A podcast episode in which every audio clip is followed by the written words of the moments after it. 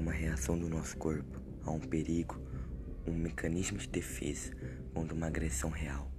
Mas por que tremer algo que não podemos ver, algo que não percebemos que é real? É simplesmente o medo do desconhecido.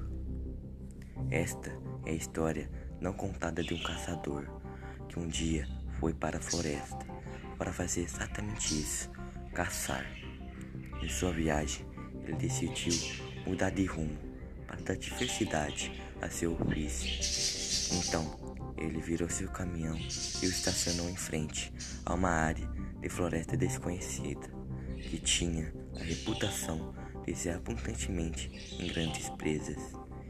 Ele estava com sua espingarda presa nas mãos, esperando por algum animal descuidado, mas não conseguiu ver mais longe do que seu nariz, pois de repente uma forte neblina veio sobre o local. Era tão espesso e profuso que o caçador não conseguia encontrar seu curso original e vagueou mais profundamente na floresta que havia planejado.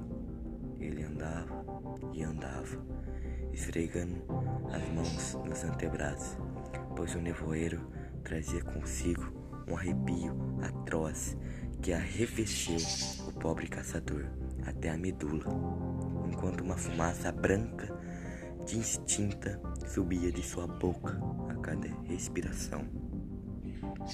Ao mesmo tempo, tremendo como uma folha, o caçador começou a dar gritos perfurantes de desespero, pois seguiu que dois dias inteiros haviam passado. Ele sentiu fome, sede, frio e angústia, até que ao longe ele avistou de repente uma pequena cabana de madeira. Ele correu para a cabana e, por desespero, entrou sem querer, sem bater na porta. Tudo estava escuro, então, o melhor que pôde, ele encontrou um pequeno interruptor, mas a única sala iluminada. O horror passou por seus olhos ao ver um conjunto de quadros de pessoas olhando para ele. Alguns tinham a cara cheia, mas outros não exatamente. Alguns não tinham os olhos, outros tinham os dentes e alguns tinham o rosto inteiro. Entretanto, cansado, confuso e apavorado, e ao mesmo tempo aliviado por ter encontrado um abrigo, não importava como fosse, qualquer buraco seria melhor do que aquela tortura simplistas. Então, ele tirou um cobertor e praticamente desmaiou devido à fome, sede e angústia. Entretanto, depois de um tempo, o homem acordou.